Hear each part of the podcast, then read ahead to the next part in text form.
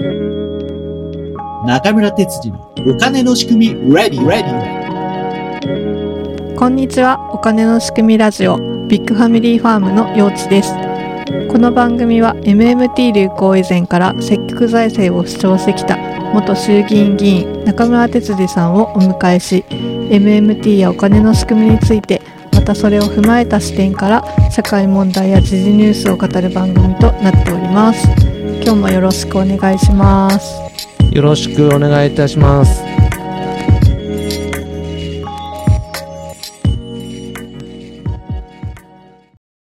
今日はですね、はい。あの私最近インドネシアに行ってきたのでその時に感じた話とかうん。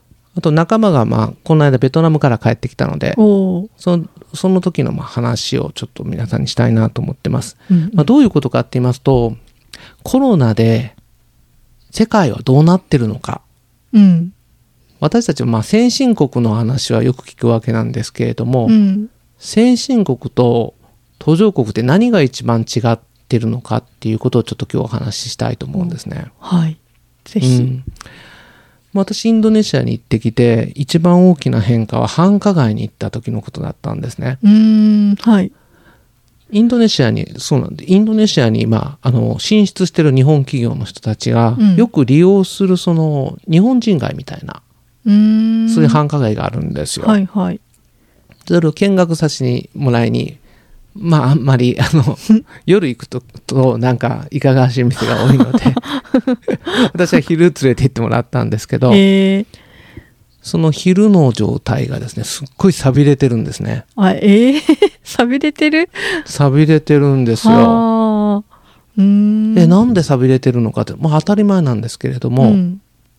あの、外食が禁止だったのは日本だけじゃなくて、ああはいはい、どんな国もですね、コロナの時は、うん、あ営業しちゃダメだったんですよね。そうですね、うん、で日本でもあの外食のそのところでそのどうやって保証するのかってすごい話題になったじゃないですか。うん、うんそうですね、うん。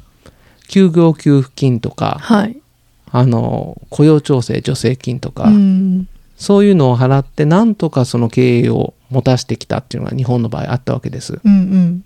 うん、で先進国はそういうふうな形でコロナで休業をしていたとしても、うん。何らかの形でこう守ってあげるっていうことができたので、うん。コロナが明けるとですね、はい。まあ、また商売できるじゃないですか。そうですね。なんとか、うん。まあちょっともう無理っていう お店も多いみたいですけどうんううん。んそうですね。復活してやってますよね。うん。今まあ私大阪で仕事してるんですけれども、はい。大阪の繁華街とかもうそれはもうコロナ前と同じぐらい人がうん。いっぱいで、うん。まあ外食とかもみんなお客さんがたくさん入ってる。もちろんあの廃業したところもあったり店の入れ替えとかはあるんですけれども、うん。うん、あの前と前の勢いを取り戻しつつあるってな感じですうね。ん。そうですね。うん。でもね、どうもその途上国の繁華街って全然違うみたいなんですよ。えー、この間ベトナムから帰ってきた人が、はいまあ日本人向けのお店がたくさんあった、そのまあメインストリートに行ってきたと。うーんそうしたら、もう今まで知っていた店は9割ぐらい全部潰れててえーなくなってたと。ああそうなんだらしいんですよ。えそこっていうのはやっぱり日本から来たかい、あの外国人とかを相手にしてる感じのお店が多いんですかね。はい。まあそれも多いですし、うん、そもそもベトナムなんかは外出禁止だったので、はいはいはい。結構厳しかった。ベトナム人も、あの、買い物に行けないんですよ。ああそうですね。そんなことでう、ん。外食が全滅してしまったと。うん。その時に休業保証金とか、雇用調整助成金もないから、ああそうですうね。ん、そっか。そこまでは先進国ほど手厚く保護することができなかったっていうことですかね。そうなんですようね。んうん、先進国だと、まあ、こういう危機があった時には企業をなんとかこう生きながらえさせようとして、うん金融的なあの手段とか、うん。そういう雇用保険を使ったそういう雇用を守る手段とかはい。そういうことをしながら、まあ、企業を守ったり労働者の生活を守ったりっていうことをするわけですね。うん。ただそういうその途上国の場合はそういうセーフティーネットが全然張られてないので、うん。経済があの悪くなるとですね いきなりさらされちゃうんですよね。えー、厳しいですね。うんうん。経済成長がずっと進んでいく国ほどうん。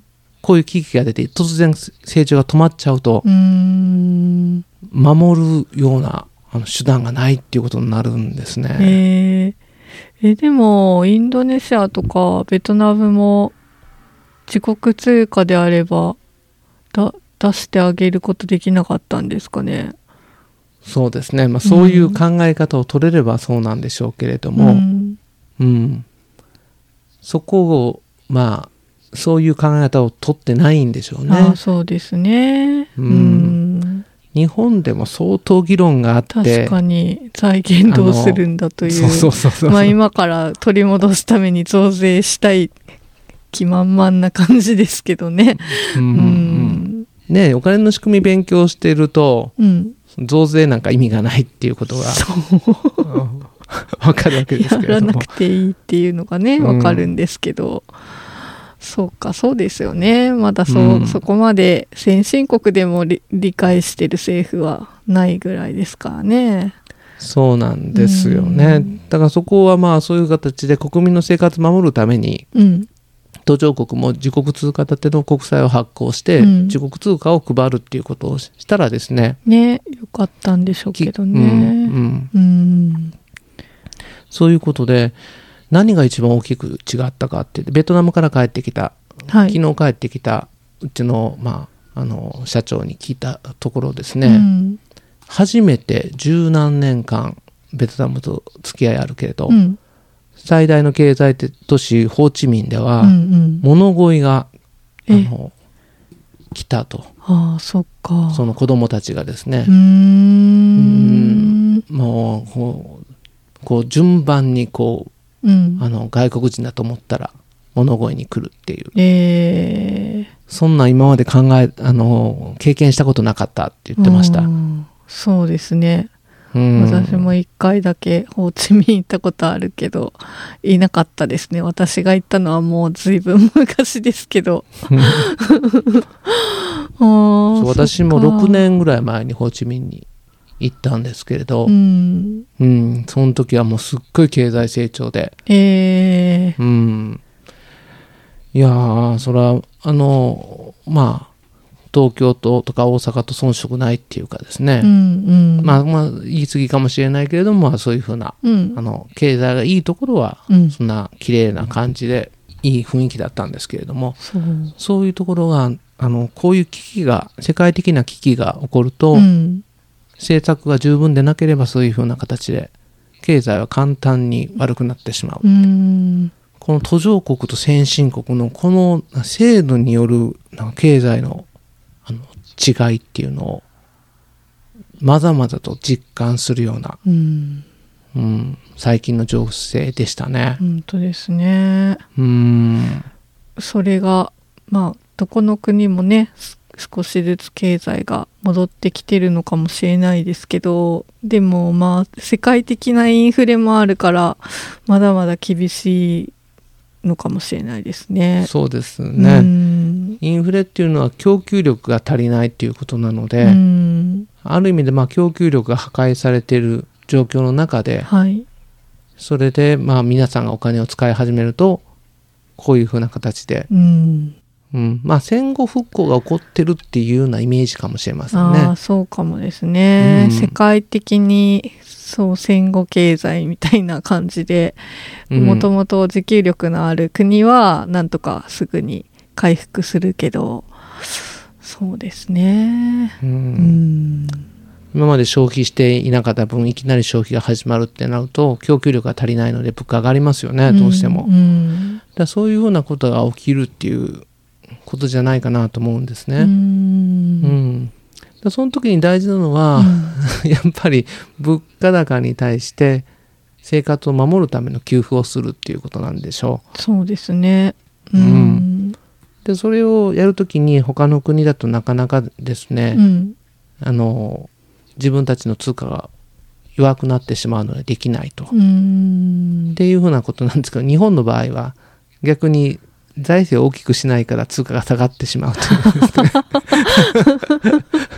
何をやってるんでしょうか、本当に。そうですね何をやってるんでしょうかね。国ですけれどもね、自分はいで自分の首を絞めるというねう。んうーん。まあ、逆に言うとその日本の力を使えば途上国にお金を供給する円を供給することで、うん。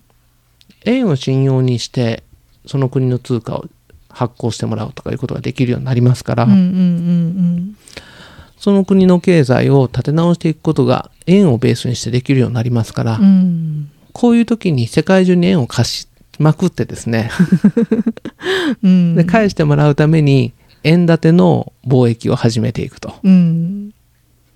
そうすると貿易収支とかにあのこだわらずにうん。経済を回していけるとアメリカのような国になっていけるわけなので、そうですね。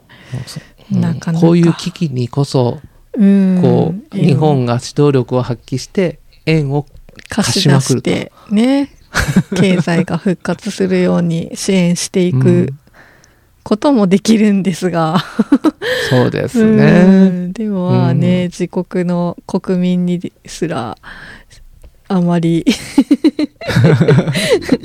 手を差し伸べない政府ですからね。いやーここがね残念ですよね。ねうん、まあねなんか入管法の改正なんかも最悪な感じになっていますし、うんうん、まあどう他の国がねそうやって経済的に苦しい時に助けられるようなね国になったらうんいいなと思います。思いますね。はい。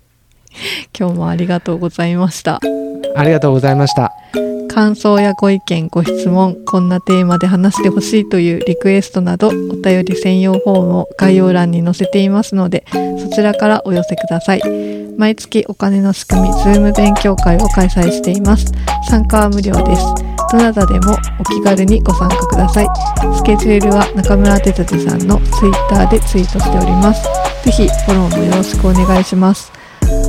Twitter などで番組を広めていただくのも大歓迎です。では次回をお楽しみに。